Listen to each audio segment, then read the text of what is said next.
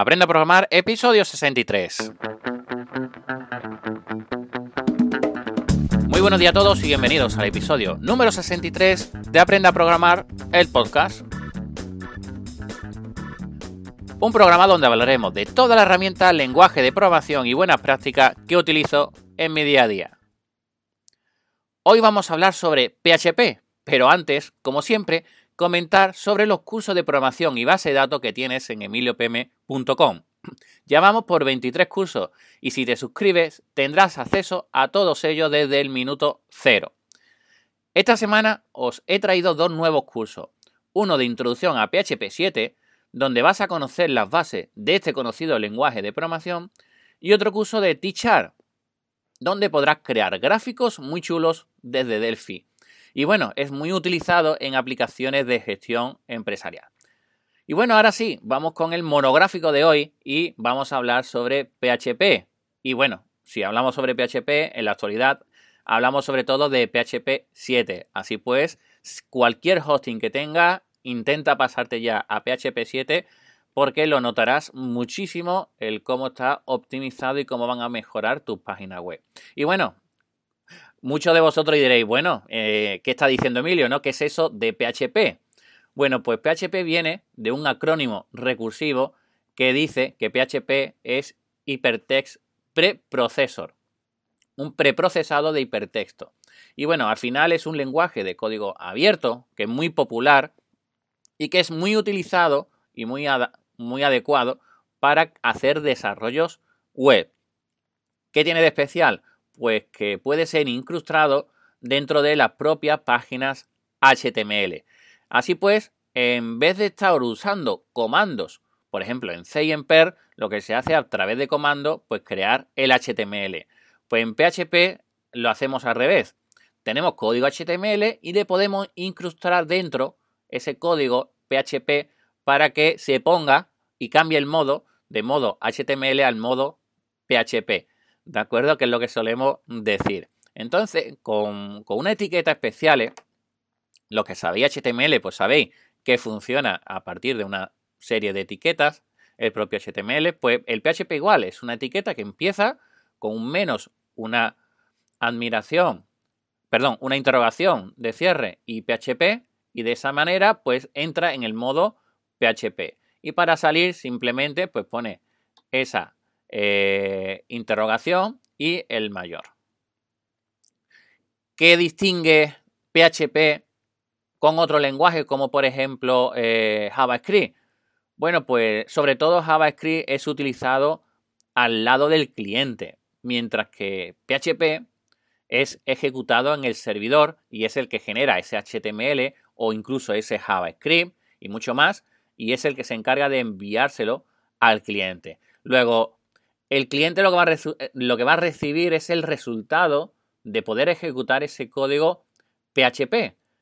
¿De acuerdo? Entonces, dentro del servidor vamos a tener que procesar pues muchos ficheros HTML con PHP y con ello se van a crear esa aplicación que vamos a tener.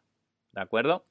Después también la curva de aprendizaje para comenzar es muy pequeña, es decir, es muy fácil que cualquier persona eh, comience y cree su primer script en PHP y no tenga pues miedo o, pavor a salir corriendo de, lo abrumado de que puede tener el, comenzar con él.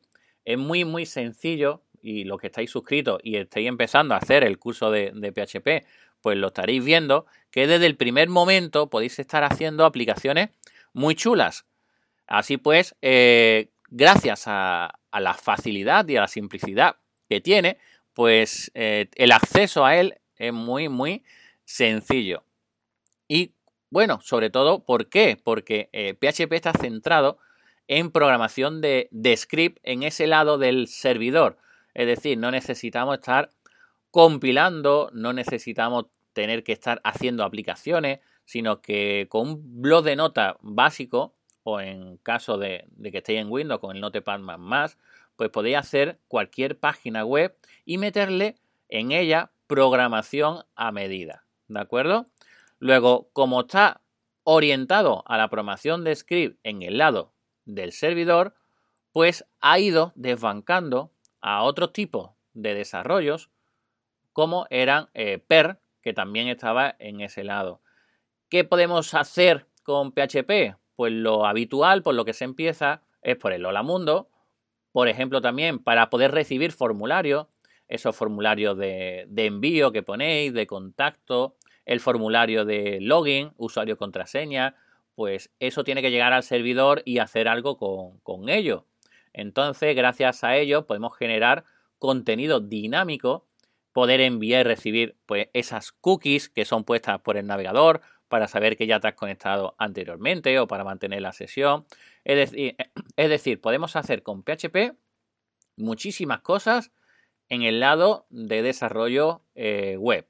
Así pues, sobre todo, las principales posibilidades que tenemos para usar los scripts de PHP, pues son esas. Por un lado, estos scripts en el lado del servidor, que es la función pues, más tradicional y más común de utilizar PHP. Luego tenemos que tener instalado el módulo de PHP eh, dentro de nuestro servidor web y después un navegador para poder acceder a él. ¿De acuerdo? Luego, esa sería la primera posibilidad. La segunda, pues generar código PHP junto, ¿vale? Eh, junto con otras librerías, como por ejemplo GTK, y existe PHP-GTK para poder hacer aplicaciones de escritorios. No es lo más recomendado, porque bueno, PHP no se hizo para, para esto, pero eh, se puede hacer, ¿de acuerdo? Luego, si te sientes cómodo con PHP y quieres hacer una aplicación de escritorio, pues también la podrías incluso realizar.